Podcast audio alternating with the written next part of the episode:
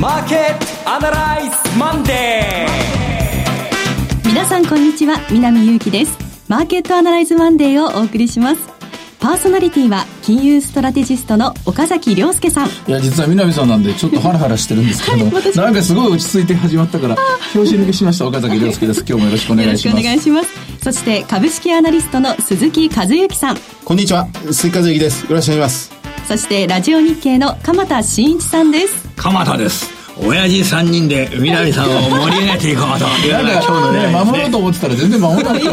たねいきなりカミカミで始まるかなと思ったら すごい落ち着いてるんでもう今日はいいかなって感じですねもう。ラジオ2回目なんですよ、生まれてから。だけどまあこれ仕切るのっていうのはなかなか大変ですよ、ラジオの場合はね。そうですよね。ね話どこ行くか分かりませんし。いやもう松尾さんすごいなと思って、えあの松尾さんに、えー、無知で打たれる猛獣ですから我々そ んな感じで強気でやってください。思い切りやってください、はい、はい、よろしくお願いします。夏休みなんですよね、そうですね、松尾さんはい。今日は松尾さん夏休み中ということで私南進行を務めさせていただきます、えー、この番組はテレビ放送局の BS1212 で毎週土曜昼の1時から放送中のマーケットアナライズプラスのラジオ版です。海外マーケット東京株式市場の最新情報具体的な投資戦略など耳寄り情報満載でお届けいたしますさあ今週は岡崎さん、はい、いかがでしょうか？あの一昨日金沢に行ってきて、はい、えー、台風直撃は免れたんですけどもやっぱり相当帰りの新幹線なんか雨が激しかったですね。しかし今年のあの今まだまだ生きているって言いますか動いている台風って、はい、あんな見たことないですね。左にぐわっと回ってそうです、ね、そこからまた一回転してるんですよ。で今はかなり九州の方でかなり、えー、しつこく止まっているという、うん、止まってる、そういう状況九州をな九州をぐるっと一周回ってるみたいな動きをして、うんぱり地球はちょっと大丈夫かなって日本は大丈夫かなっていう感じがする、ね、そういう出来事ですよね。それこそ異常な暑さも続きますし、ね、まだもう一回夏が、まあ、はい、まあ、夏がってまだ考えてみればまだ7月ですからとそうですよね。あと2日で終わりますけどね。はい、まあ、8月も怖いですけれどもマーケットについてはいかがですか？今日は明日山です、えー、日銀金融政策決定会合、はい、えー、これブラックボックスなんですよ。何が出てくるか、えー、ビッグリボンの世界ですからね。あと何が出てくるか分かんないといえばあ米中の貿易戦争の話。アメリカの第2弾、い、つスイッチが押されるのか。そして中国のアメリカに対するカウンターオファー第3弾の返答がまだない。お,、えー、おとなしなんですよね。おとなしの構えなんです。まあびっくりボック、えー、のびっくりするようなそのブラックボックスがですね3つもありますから、はい、やっぱり今日も出来高は少なかったですね。なるほど。じっくりこの後伺いたいと思います。えそれでは番組を進めていきましょう。この番組は株365の豊商事の提供でお送りします。今週のストラテジー。このコーナーでは今週の展望についてお話しいただきます。その日銀が今日明日で何を決めるのか、あるいはアメリカがどう出て中国がどうやり返して、それにマーケットがどう動くのかっていうのは、実はもう、なんて言いますかね、縮小気味で、ある程度日銀についてもみんな先週の間に織り込んだ気がするんで、はい、すよ。で、私は今日実は違う話を持ってきまして、はい、アメリカのえー、ナスダックの話です。えー、フェイスブックが20%下がりましたよね。そうですね。でその後、その後ツイッターも20%下がって、はい、で、その前にネットフリックスも随分下がってて、で、それからもう一個言うと、実はインテルも結構下がってるんですよ、先週。で、あのー、細かいところを見てる人はお気づきかもしれませんが、先週は1週間アメリカのダウと SP500 はこじっかりだったんですが、はい、ナスダックは結構大きく下がりました。はい、で、この話、実は先々週もそうで、2週続けて、ダウは、SP はこじっかり、ナスダックは2週続けてマイナス。で、もう一つ畳みかけるように、2週続けてアメリカのビックス、ボラティリティは地利高なんですよ。うん、今日いきなりなんですけども、このダウプラス SP プラス2週間、で、ナスダック、えー、まあ2週間マイナス、2週間ビックス上昇っていう、こういう組み合わせって、歴史上初めてです。あ、そうなんですか。これ、こんなこと細かいのを調べる人もね。いや、それはね、あんまりいない、岡崎さんだけでしょ。こんなことばっかり見てるんですけどね。で、いきなりここで、えー、ジャンプトゥーザコンクルージョン、あの、結論ぶっ飛ばしていくんですけども、鈴木さん、ナスダック大天井打ったんじゃないですかね、これ。うん、なんか、こう、顔ぶれの下げ方見ると、そんな気がしますよね。2割下げるって尋常じゃないでしょ、うん、それも、だって何兆円でしたっけ ?70 兆円が2割だから、だいたい14兆円ぐらいっていうわけでこれだ、トヨタの時価総額が22兆円ですから、うん、その6割以上が、一日でフェイスブックの時価総額で消えたっていう。こうこういうのって見逃しちゃいけないような気がするんです。ひょっとすると、金融政策決定会よりも介護よりも重要なニュースじゃないかなと思って今日ラジオに向かうですね、一日ずっと考えてきて、この話からなんですが、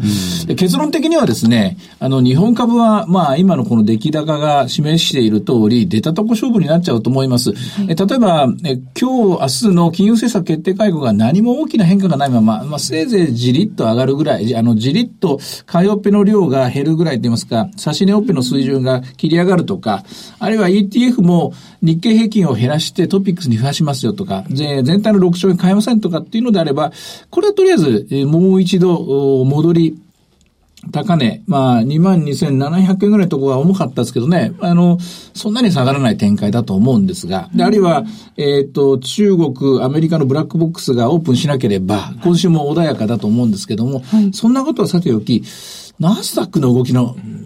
株価の動きですね。ここが一番注目されます。折しも今週は月末です。月末の動きっていうのはいつも波乱が多いので、えー、実は今週こういう重要なイベントが控えてるようでいながら、本当はもう株価そのものに焦点が移ってるような気がしますね。これなんか理屈で考え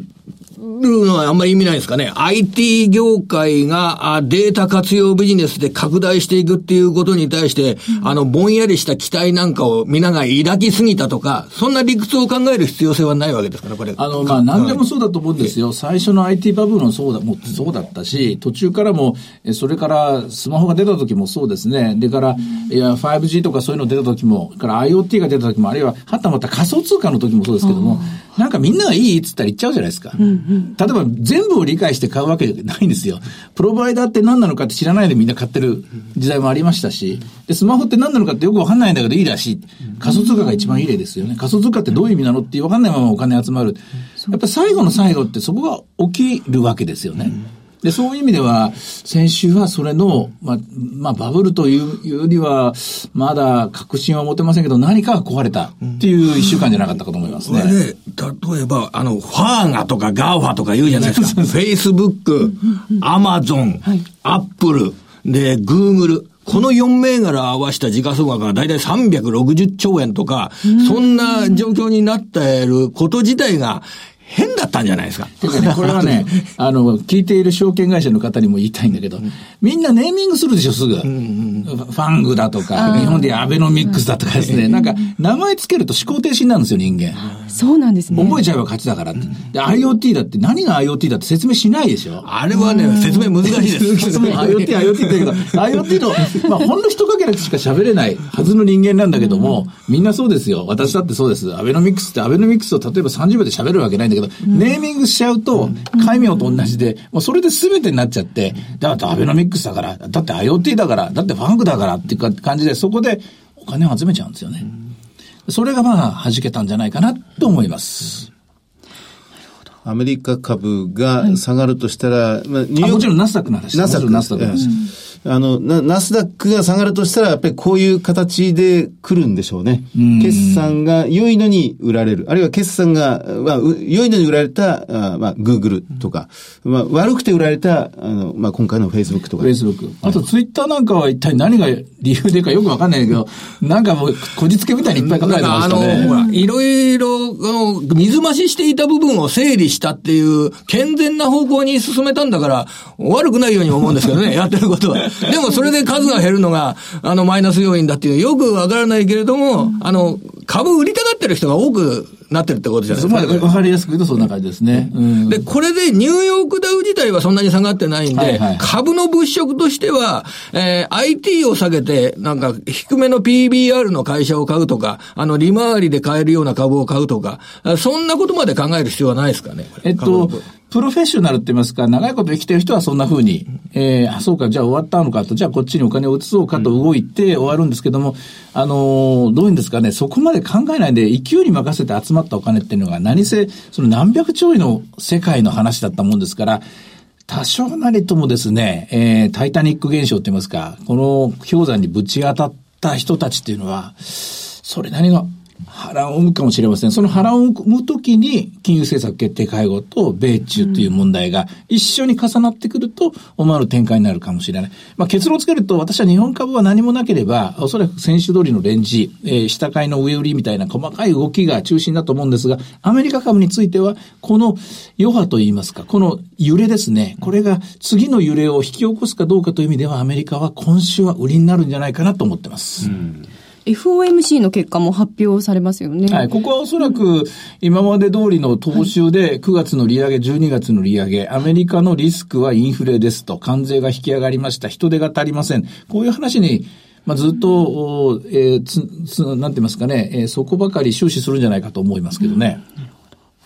あと、日銀で一個だけ、あの、シナリオで、ベースとして、何も変化がないですよということを黒田総裁が 強調した場合、それで新しいものが出なかった場合、この場合の反応だけ、ちょっとシミュレーションとして、えー、いただければと思うんですけれども、ね、この場合も、えー、そうなると、今やってることとか、例えば今日も一応0.1%超えてるわけですよね。で、0.1%押し下げる気はどうもなさそう。なわけですね。で、あるいはこの指し値オペをしないというようなアナウンスがあった場合は、0.1じゃないんだなと、0.11なのかな、0.12なのかなっていうふうにですね、みんなは少しずつ今まで0.0から0.1というレンジ感だったものが、スライド上、あの、情報修正されたというふうに見るかもしれません。情報修正されても、一気に、まあ、金利っていうのはだいたい25ベース刻みで動きますから、一気に上がらない限りは、108円、105円に行くことはない。行くことはないんだけれども、出口には数ミリか数インチか、え近づいたんだろうなっていう認識を持つでしょう。で、今後も金融政策の決定会合ごとに何ミリかずつ出ていこうとしているというふうな、そういうシナリオを作るんじゃないかと思います。株式市場的にはあんまり大きな、えー、と、一つだけの銀行株の押し目は買いになると思いますね。銀行株の押し目は買い。うん。うん。鈴木さんは銀行株の押し目は買いという岡崎さんのこう考え方について、どんなふうに捉えられますか、これ。あの、リズムで言うと、まあ、ファングが売られると、バリュー株買われますんで、銀行株は上がりますが、でしょうね。銀行という業界が、やっぱり構造的に、産業構造的に厳しいところに来てるなっていうのは間違いないと思うんですね。昔のね、日本でもありました石炭産業がね、衰退していった、映画産業が衰退していった、あるいは、えー、繊維産業が衰退していったと同じように銀行産業も衰退している、まさにその過程にあると思います。あるんですが、金融っていうのは、いろんな形でこう、メタモルフォーゼできる仕事なんですよ。そのメタモルフォーゼできるかどうかというとこだと思いますね。で、そのメタモルフォーゼしようと思って、駿河銀行ちょっとうまくいかなかったとか、で、仮想通貨も道が閉ざされたとかいろいろありますけども、金融ほどですね、えー、どんな風にも変わることができるビジネスはないのですよね。ないんですよ。だからそこを決断できる、えー、銀行が出てくるかどうかっていうところじゃないですかね。注目ですね。うん、さて、株365の動きはいかがですか？今はね、えー、676円で取引されてますが、本当に今日は小動きです。朝方、寄り付きは717円。高値726円の後597円まで下がって、現在は676円。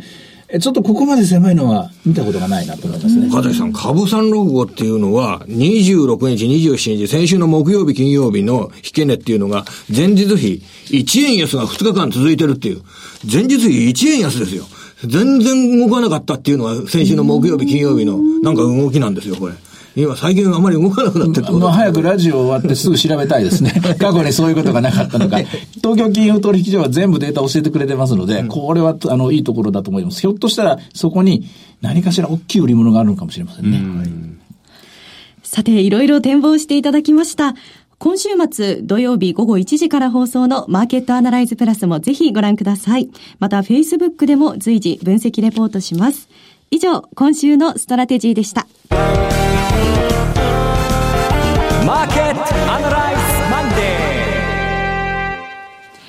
それではここで株365の豊か商事からのセミナー情報をお伝えします。株365の豊か商事よりセミナー情報です。札幌です。豊か商事資産運用セミナー in 札幌が8月4日、今週の土曜日に開催されます。12時30分会場、午後1時開演です。第1部は、江森哲さんによる2018年注目の貴金属エネルギー価格の行方と題したセミナー。そして、江森さんと大橋弘子さんによる特別セッション。日経平均で資産運用。クリック株365の活用術とはが開催されます。そして第2部では岡崎さんによるセミナーが開催されます。会場は TKP 札幌ビル3階、TKP ガーデンシティ札幌駅前ホール 3C です。さらにもう一つ、株365の豊か商事のセミナー情報です。熊本です。熊本で豊か商事資産運用セミナー2018年度後半日本世界経済の行方が開催されます。9月1日土曜日午前10時30分会場11時開演です。第1部は岡崎さんによる資産運用の新機軸と題したセミナー、そして大橋弘子さんと豊商事の木下博樹さんによるトークセッション、日経平均で資産運用、クリック株365の活用術とはが開催されます。そして休憩を挟みまして、杉村富夫さんによる2018年後半の株価、為替動向、原油価格、国際情勢を語ると題したセミナーがございます。会場は熊本市中央区花畑町にあります TKP 熊本カンファレンスセンター借役です。札幌、熊本ともご応募は次の電話番号にお願いします。豊か商事お客様サポートデスクフリーコール0120-365-281 0120-365-281までお願いします。受付時間は土日祝日を除く午前9時から午後7時です。なお会場では取扱い商品の勧誘を行う場合があります。続きまして、毎週土曜日午後1時から放映中の BS12-12 マーケットアナライズプラスからのセミナー情報です。次は京都での開催となります。題してリアルマーケットアナライズ2018 in 京都9月8日土曜日京都烏丸コンベンションホールです。BS12-12 のマーケットアナライズプラスのホームページからリアルマーケットアナライズの応募フォームにご記入いただくかお電話でご応募ください。電話番号は0120-953-255 0120-953-255です。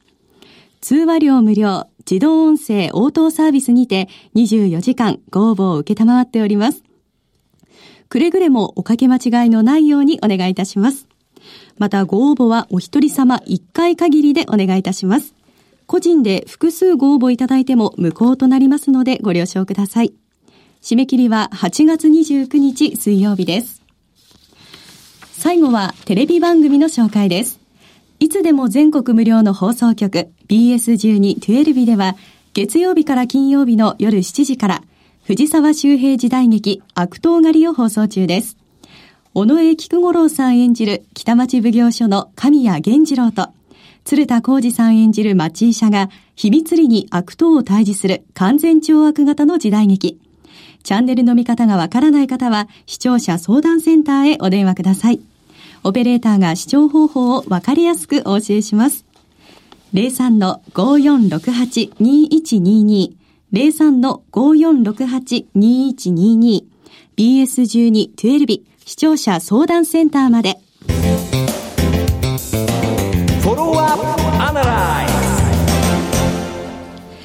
さあ、今週のこのコーナーでは、今週の注目企業と題しまして、鈴木和之さんに鈴木さんが関心を持っている企業をズバリ紹介していただき、その理由について伺います。鈴木さん、お願いします。はい。あの、比較的小さめの会社なんですが、はい、えー、銘柄この3183の、えー、ウィンパートナーズ。っていう、ウィンパートナーズっていう会社ですね。数な、数仲間たち。仲間たち。そういう意味合いですね。はい、あの、心臓病、心疾患の、この、まあ、治療に役に立つ医療機器をの、まあ、商社と考えていいと思います。えー、日本の販売量はナンバーワンです。えー、あの、心臓病のカテーテルってやつですよね。あの、心筋梗塞とか狭心症の原因になるのは、まあ、動脈硬化とか、まあ、動脈が、血管の中が詰まってしまって細くなってしまう。で、血液の流れが悪くなってしまう。その悪くな、流れが悪くなった血管を膨らませるっていうのが、まあ、バルーンカテーテルっていうんですが、でこれの取り扱いが、はい、えー、日本では今のところナンバーワンなんですね。あの、医療機器メーカー80社からその製品を仕入れて、はい、えー、医療機関、だいたい500社、500社とは言わないですね。500ぐらいの医療機関に、えー、販売しているという会社です。えー、時価総額がかなり小ぶりなんですが、はい、430億円ぐらい。で、売上が670億円で、経常利益が32億円。で、えー、大体、あの、これは、経営統合したんですが、今のところ史上最高利益更新です。ROE が13%ぐらい。配当利回りが2.1%。で、えー、PER17 倍。で、PBR、13倍率で2.3倍ぐらい。っていうところですので、まあ、ちょっぴり割高かなという形ですが、まあ、成長企業であれば、これぐらいの、まあ、株価収益率、あるいは13倍率だったら許せるというところですね。もう上場してから何年ぐらいの会社なんですか？これは、もともとは長いんです。えっ、ー、と、ウィンインターナショナルとテスコという会社が経営統合して2013年に出てきたと。まあ、当初、ジャスタックだったのが東証入、そして、まあ、東証一部に今上がってきているというところです。会社の設立自体は、あの、ウィンインターナショナル、以前の会社と、そのテスコ、どちらも1970年代、ね、60年代ぐらいにできているという会社です。あの、65歳以上の人口が、今、日本全国人口の28%ぐらいなんですが、うんこの年齢層がどんどんどんどん上がっていきますんで。そうですよね。2040年には35%。うん私ももう多分65歳以上そこになってると思いますけど、間違いなく。はい。あの、だから3人に1人以上が65歳以上になると、やっぱり、あの、三大死因と言われてます。はい、まあ、癌、それから心臓病、それから今や、その脳卒中よりも肺炎の方が上なんですよね。